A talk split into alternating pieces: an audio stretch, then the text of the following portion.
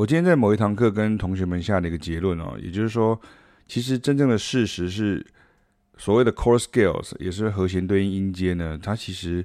第一个之前我们有讨论过，它并不完全代表的就是所谓的调式哦，因为调式的这个名称跟和弦对应音阶，它有很多名字是相近的，可是其实那个些都是借它的这个名称来做这种所谓的呃统计。归纳，或者是所谓的呃画出这个范围的一个概念，所以其实实际上来讲的话，如果你看过老师在推算的时候，其实和弦音加上的调性内音，那其实就是所谓的呃这个调这个这个呃调性啊这里面的这个和弦对应音阶啊，就是 chord scales。那在爵士乐里面，我们又会加上很多的这个所谓的 chromatic notes，那很多种方法不一样。或像 approach note 啊、passing note 啊等等之类的，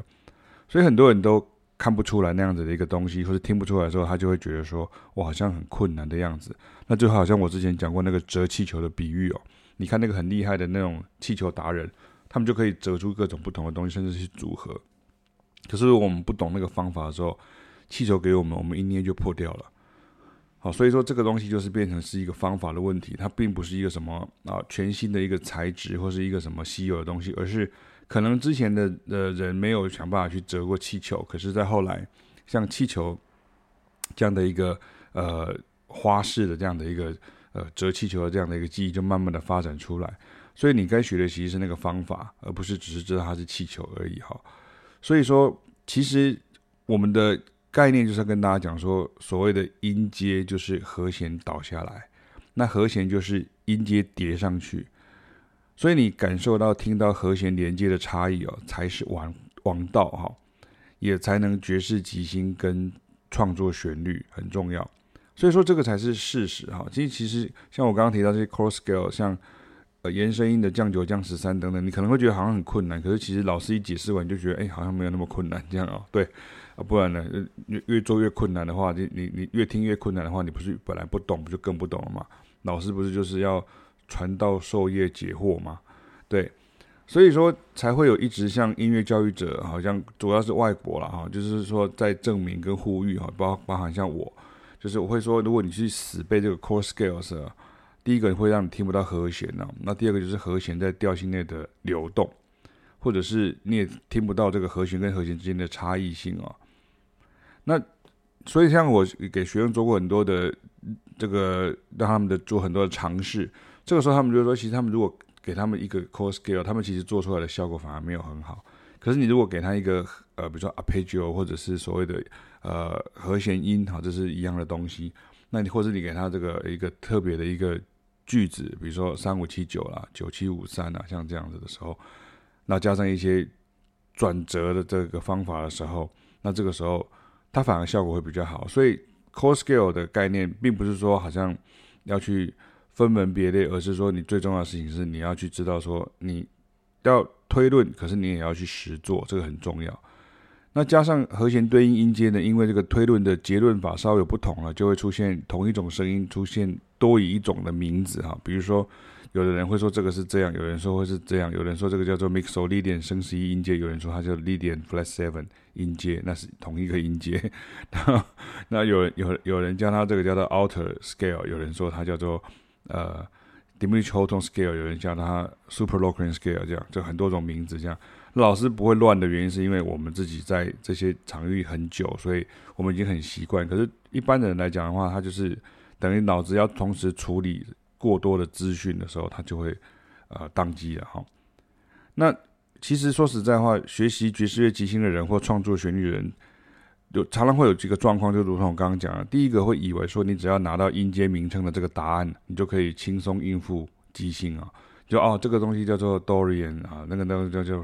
呃 Phrygian 啊，那个东西叫做 Locrian 升二音阶什么的这这样，你认为这样子你就可以应付即兴了？可是实际上操作起来。就老师的经验来告诉你，跟老师教过这么多学生的经验来告诉你说，你给他一个音阶，就好像你给他一把很重的宝剑，或者是一个美国队长的这个盾牌，或者是雷神之锤。这个时候你反而拿不动啊，你不知道怎么用这个东西。那所以你没有办法去了解这个东西的时候，你就也没有去听，也去去看前人是怎么创造乐句的时候，这个时候你就会有困难。所以等于是有点，好像有点浪费了一段时间，好像就是前功尽弃那种感觉。那第二个就是因为像 core scale，就刚刚提到说 core scale 又跟 modes 又混在一起很繁杂，就放弃学习。可是其实如果我们有解释好的时候，它其实只是一个方法而已。我跟你讲 mixolydian 的意思，其实并不是要你去讲说它是哪一个调的第五个调式。我跟你讲 mixolydian 的意思就是说，你要记得第七个音要降哦，就是像这样子而已。对对，然后那跟大调怎么不一样？就是第七个音有降。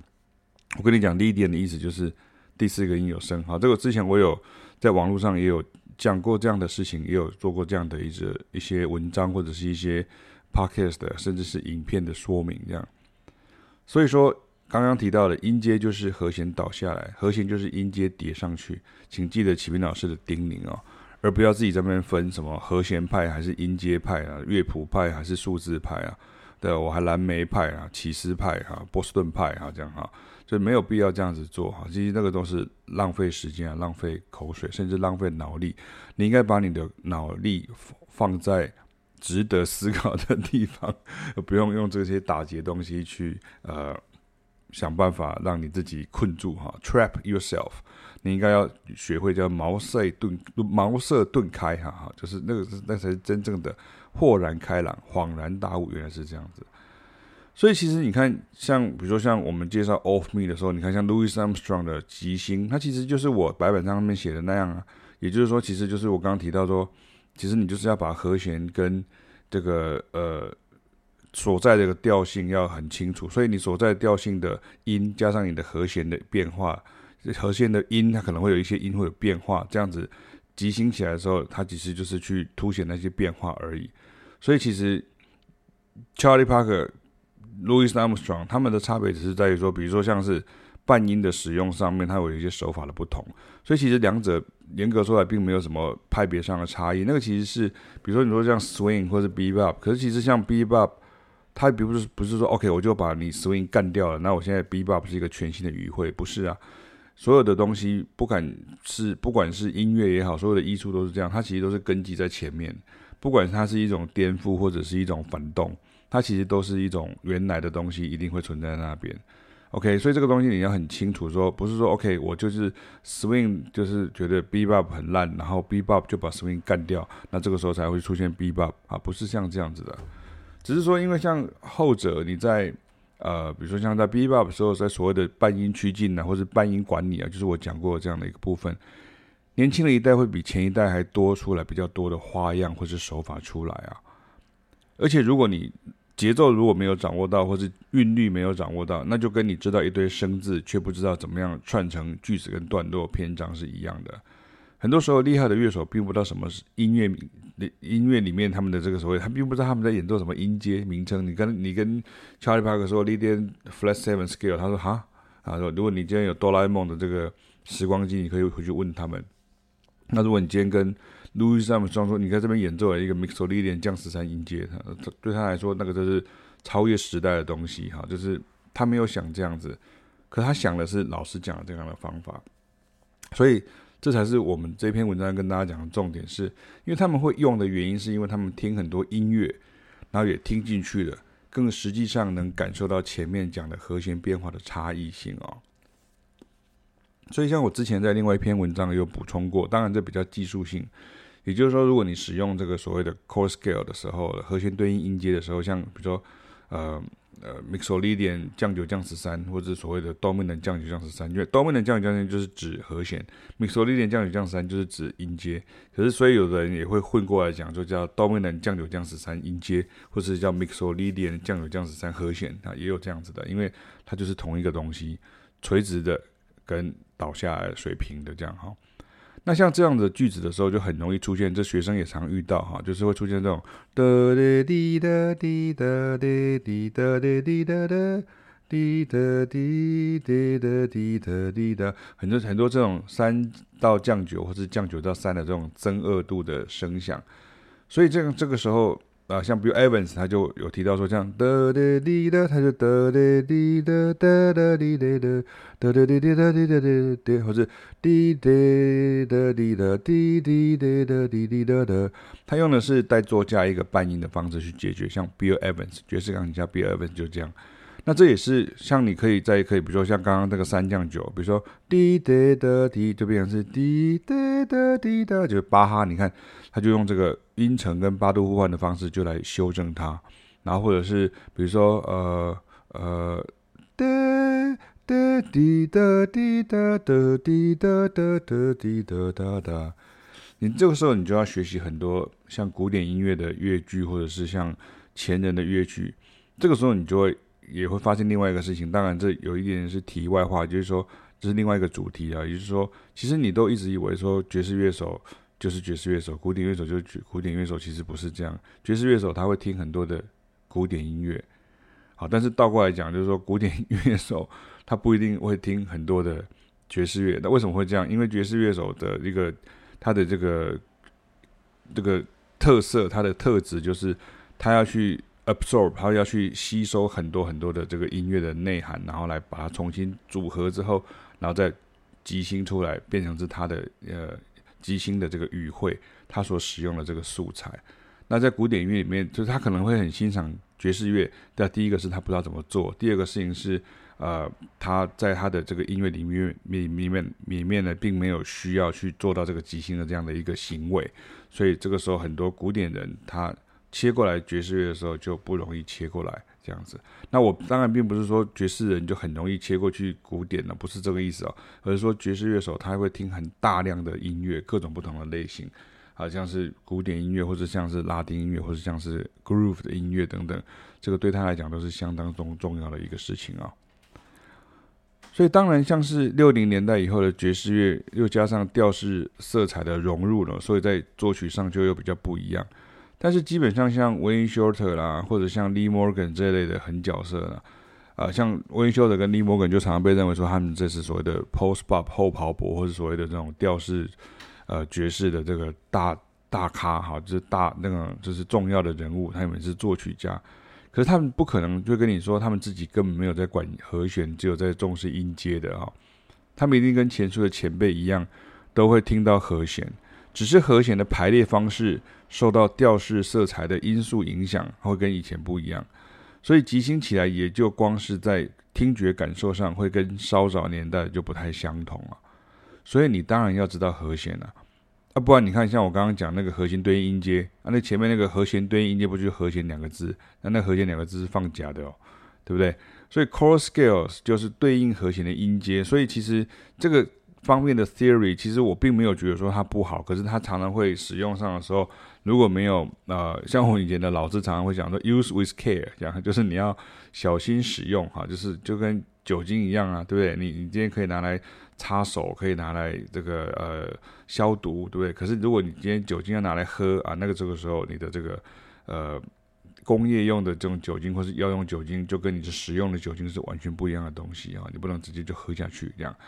所以，如果你不知道和弦色彩跟所处的调性或者是调式啊，调式也会有色彩，调性也会有色彩的位置，你光死背这个和弦对应音阶，你当然即兴出来的声响就不会好听喽。那最后也是跟大家就是做一个建议，就是说，其实这个比较像是网络上的一个学习的一个概念啊，就是说我会会劝会劝学生就那小心一些所谓网络上选择性的所谓的心得分享哈。那有些这些心得分享，是因为发文者自己的音乐偏好或者是个人的好恶，他甚至会去批评自己不喜欢或者是不理解的哈。那就是他们会就说简简单来讲，就是一个方面是引恶扬善嘛。那这个善其实是他自己的善，他不会是别人的善哈，就是他一定是就是就是讲他自己是对的，那别人是错的，就是这是很多的讲法会是像这样，你要小心这样哈。那像我们在讲东西的时候，我们尽可能的去做到就是比较平平平均，那比较平衡。可是也会有人讲说，好像老师这样讲，好像变得会解释起来就比较繁复一点点哈。可是这样子其实是比较周全呐的概念这样。那因为毕竟在网络上就是很多群众喜欢看人家骂人啊或者吵架，因为他这样子会有流量啊，会有声量这样。所以其实像刚刚我提到这些所谓的 这种网络的学习的分享的时候，有时候你听到有人这样子讲，就是说其实他也发文者，他其实他也懂，可是他懂的时候，他可能有他的偏见。那有他的偏见的时候，他为了要呃选择性的这样置入他自己的一个主观的概念，所以他这个就听起来就是很客观。可是这个是它其实是一种看似客观的偏执，或是所谓像我们在台湾流行讲就叫偷换概念呢、所以我也只能针对目前跟我上课的学生呢，帮助他们把练习的内容修正好，也帮助他们进步，把观念理清楚。那基本上网络上许多光用看的啊、写的啦、好像有点道理的。说实在，我自己耳朵没有听到的话是不会算的哈。你们就跟我说，你会跟我想要跟我讨论这样这样。我说，可是实际上你要耳朵听到，或者说，比如说在这个。教学的这个领域里面，或者说甚至有一个场合可以去听到这些东西的时候，我才会确定是什么。因为用讲的跟你用音乐听不一样。像我很多学生，他们认为他们的节拍是稳的，然后他们认为他们的这个音是弹对的，可是实际上他们是错。那这个就是一个什么？那是盲点。那不是因为老师很凶，也不是因为老师很故意去挑他们毛病，而是因为那就是呃一般人的盲点，因为你还没有办法听出来这些节奏上的差异。所以我也只能告诉我的学生，就说我只能修正你们，哈，我只能修正我的学生们，那其他的我就管不着。所以我要尽量的去宣导我们认为比较健康的概念啊，也就是今天本文的重点啊，跟大家提到说，实际上在使用的时候，它并不是那么的简单。说 OK，我就是。一个一个萝卜一个坑，只要 A 对到 A，B 对到 B，然后，这个洞对到那个洞，那个洞对到这个洞，然后就搞定。这样不是这样这样，音乐的学习不是像这样子的哈，它需要不断的反复的练习，到有一天你就会如同刚刚老师讲的这四个字，茅塞顿开，然后你可能也会恍然大悟，然后一切就豁然开朗了。